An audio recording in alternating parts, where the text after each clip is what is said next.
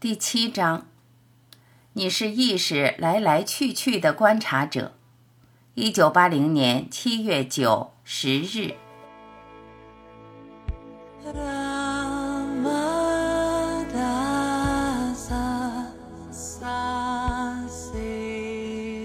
求道者，今天早上您跟我们谈论的话题之一是：若非意识在场。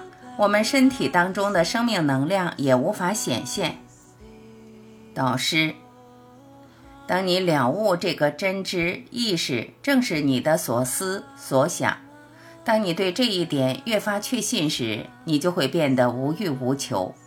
于是你渐渐的会放下所有的欲望，他们便会一点一滴的消失了。若是借助于药力，能够令病情处于可忍受的范围吗？求道者，不同的案例会有不同的情况，你无法制定一条放诸四海而皆准的法则。是的，在我的经验当中，这是可行的，但也不能说它绝对会发生。事情不是这样运作的。导师，我们必须要让死亡无痛苦。印度大部分的圣人都死于癌症。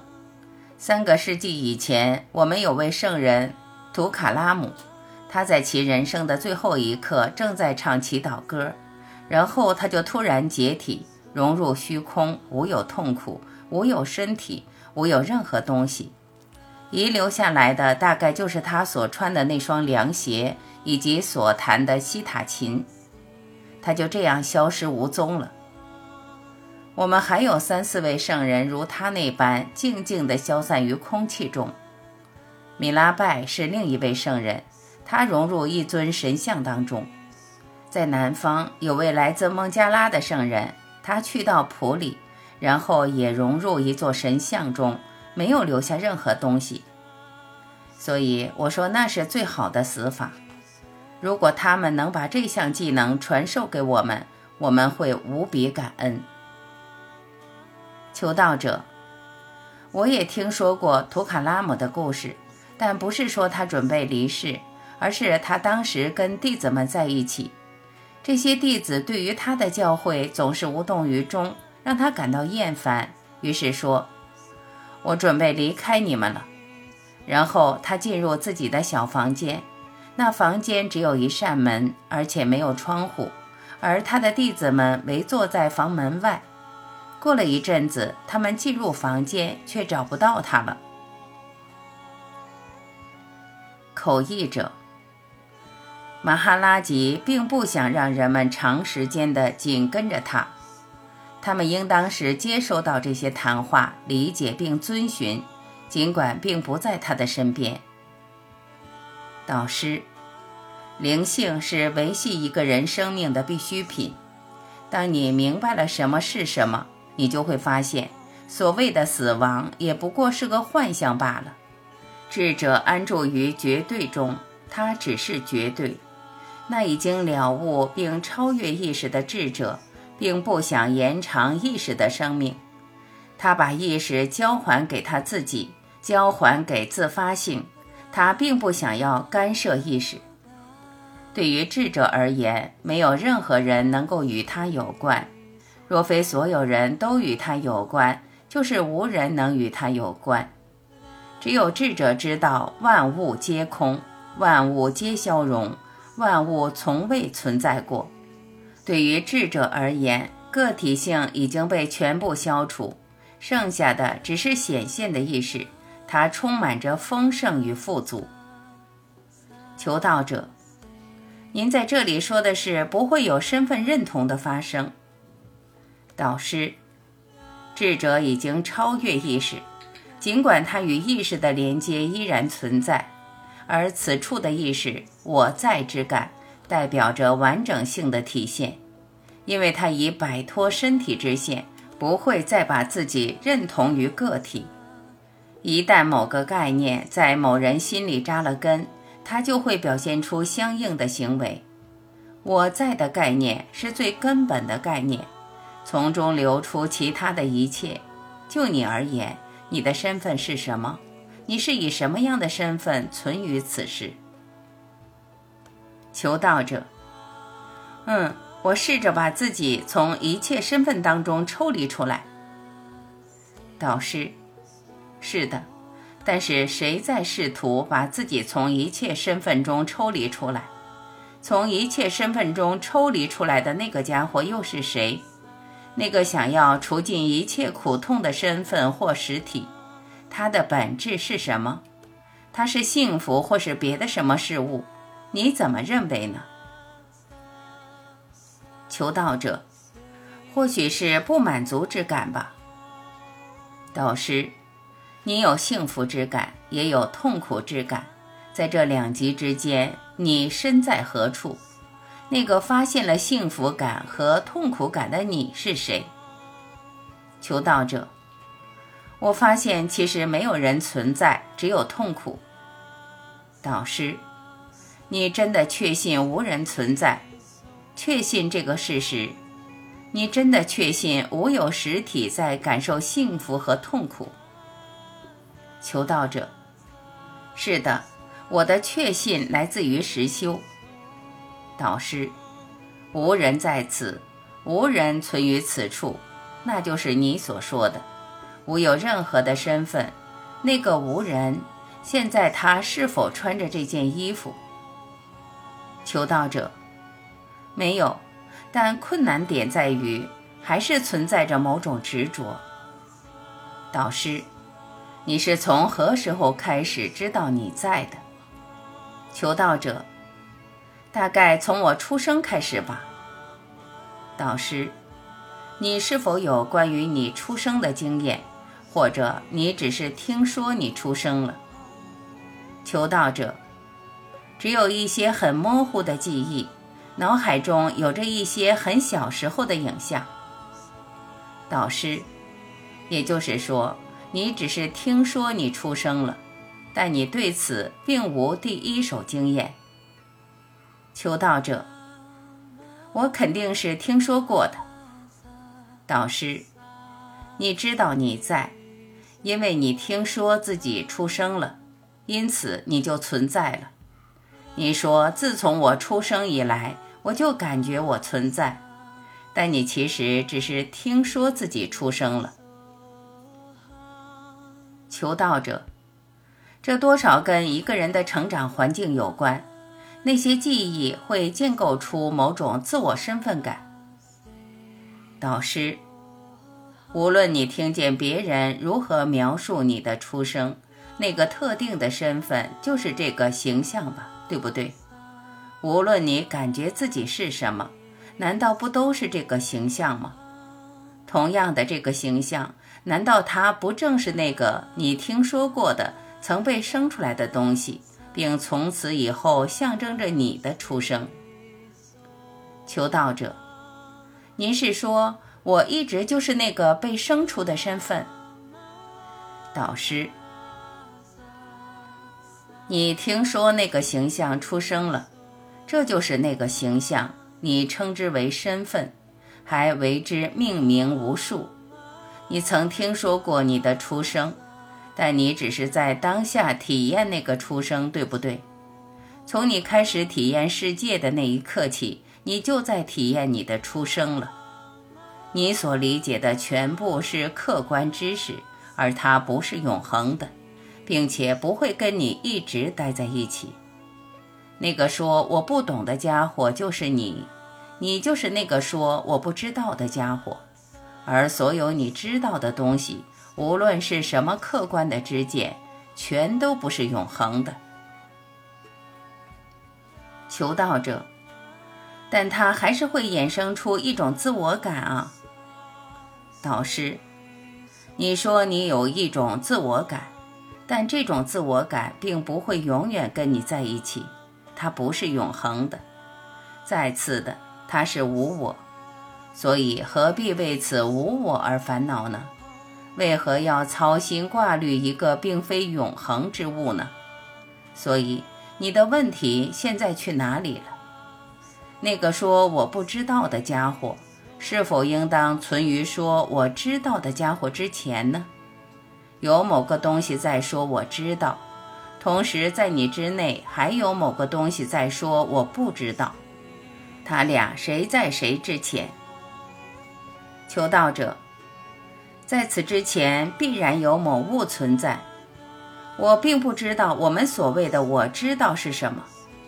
我知道它只是奠基于非永恒之物上的知识罢了。导师，那知道它是非永恒的，而存于永恒之境，无时不在。若是无此一项真知，你甚至都无法说出我不知道。所有的客观知识都不是永恒的。求道者，那么所谓的正悟真我又是什么呢？导师，我们稍后一点会谈到它。正悟真我意味着我是完全圆满的，我什么都不想要知道，我现在什么都不需要了。正悟真我是一个术语，是一个我们正在试图理解的目标。如果它是一个外在的答案。就永远无法被触及。若非它波动起伏于你之内，这意味着你就是那；否则，你将不可能理解它。它无法从外而来，那些是唯一的术语和目标，无有任何道路能够通达它。你无需再理解更多了，因为你就是那。如果你理解这一点，那就足够了。此后。无论你有什么客观领悟，那都不是永恒的，而理解这一点的那个主题则是永恒的。只是你永远都无法理解这个主题。求道者，这个事情已经圆满完成了，只是我尚未认识到它而已。我这些天一直在试图与那合一。求道者。但当我们试图去这样做时，又会产生出某种分离之感，这就意味着在某种意义上，这种尝试必须停止。导师，你无法去试着做这件事，你知道吗？它必然是已经在那里了。你说它是圆满的，对吧？那么哪里还有什么达至圆满的问题呢？你无法达至某个你不是之物之境。你必然从一开始就是圆满的，因此你就是那。你无需抵达任何地方境界。你正在试图创建某个目标。你看，只有你的心智会创建某物作为目标。你根本不知道实相，因为你就是实相。你如何可能把实相当成某个客观之物而加以理解？也就是说。任何境界，若为实相之境，就必然是主观的。你无法知晓它，除非你不再将它看成是某个与你不同之物。如果你把它看成是某个与你不同之物，那它就变成客观之物，就不是永恒的。你看，这就是为何所有人都在追求灵性的原因。他们伸出一双手，他们想要被赐福。但若是某人赐福于你，你又会伸出另一双手说：“帮我把这边也赐福一下吧。”正悟真我并非某个装在银盘里准备赐予你的东西，它已经在那里了。哪里还有什么需要被赐予的？任何可以被赐予你的东西都必须被保证。然而你却无需任何保证，你其实一无所求，它已经在那里了。如果你感觉它不在那里，那么你永远都不可能了悟它。求道者，但某些教导还是有益的。导师，如果你是依据某种方法或道路来接受指引，那么你就会有麻烦。那是无可比喻的，根本就无任何的道路或指引。你必须理解这一点才行。求道者，但某些习惯性的模式依然强而有力。导师，是的。然而，一旦你了悟他们的非永恒性，明白他们原本非真，那又何苦再操心这些习惯性的模式呢？直接去除这些习惯即可，超越他们。如果你做不到，你就无法理解这一点。究竟的真理对你而言就会显得遥不可及，没有道路指引、方法和技巧。你是圆满的，你是全然一体性的。你感觉自己是二元的，那也无妨，但你必须理解自己是非二元性的。你过去是个小孩，而现在你是个大男孩，是个大人了。你知道自己是沿着哪条路走过来的吗？你是如何成长的？你对此一无所知吗？那你现在为何要询问你将遵循哪条道路前进？我倒是挺想知道你是沿着哪条道路前行，直达此生，然后长成现在这个样子的。如果你能告诉我你是沿着哪条路来的，我就会告诉你沿着哪条路回去。这些全都是想法、概念而已。你有一个宏大的想法，认为自己被出生并且成长，认为你已经走过这条路、那条路，有许多人来告诉你这些。所以我想要你原路返回，回到源头，回到你最初恍若出发的地方，回到那里停下来，仔细瞧瞧，往回看。看看那里到底在发生些什么，别跟着水流四处漂移，仔细看清什么是什么。你将永远都无法看清，因为你在水流中的漂移只是受制于概念，那是你从别人那里听来的，或从书本上看来的。那正是你为何随波逐流的原因，是这样的吧？回去。回到源头，看清那里到底有什么，那就是我的教导之所以美妙之处。它会把你带到源头，而且根本不允许你丝毫偏离源头。如果你只是想讨论自从你随波逐流以来所发生的一切，那好吧，故事多得很呢。印度教的典籍任君选用。还有其他无数的宗教经典等待你的研读，去读它们吧。它们一无所用，但我说你是能够回去的，回到那个你恍若从中出发的地方，看看你到底是否有离开过它。而这就需要冥想了。你将不得不持续地回到那个源头，你必须将所有的注意力聚焦于其上。看看自己是否真的从他那里一路走来的，看清你是否真的出生了。在那之前，你都只是在听来的故事里打转罢了。求道者，但还是需要某种程度的觉知，好让自己能够原路返回。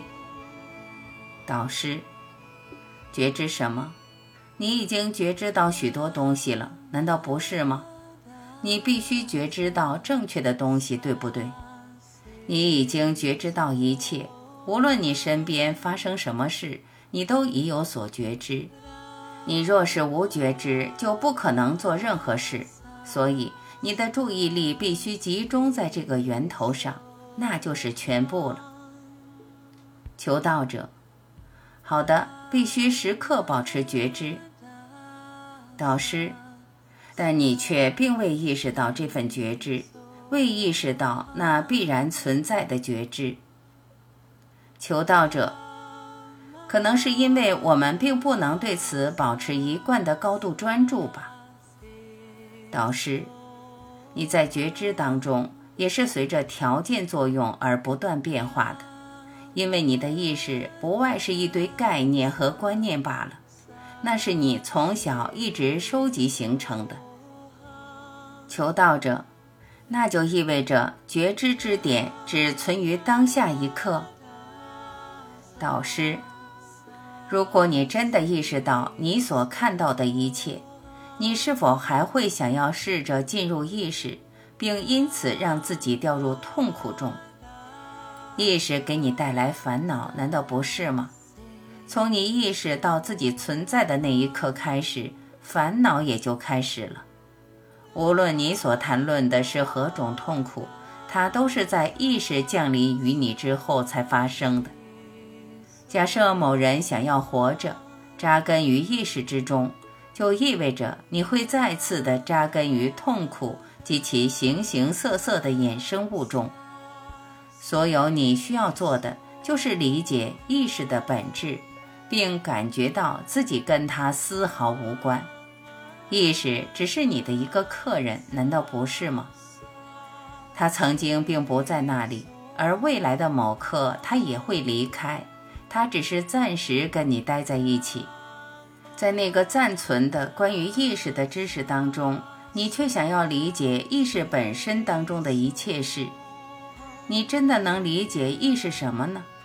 除非你开始试着觉知到这个意识。并且，只有当你觉知到它的来来去去，觉知到它的局限性、概念、观念、希望以及所有的一切，求道者。所以，觉知一定是超越意识的吗？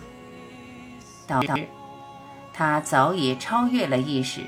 如果觉知在场的话，那么意识就有可能出现在它的基础之上。现在身体已经在那里等着你了。身体是由什么构成的？五种元素，不是吗？如果你理解自己并非这些元素，你就存于元素来临之前。从这个我的意识出现于你心中的那一刻起，你就开始体验这个世界。因此，你会有痛苦的体验，也会有幸福的体验。试着明了这个幸福与痛苦的本质，它是通过意识而进入你的心智。一旦你理解这一点，就会知道自己并非这些体验，痛苦与你无关，幸福也与你无关。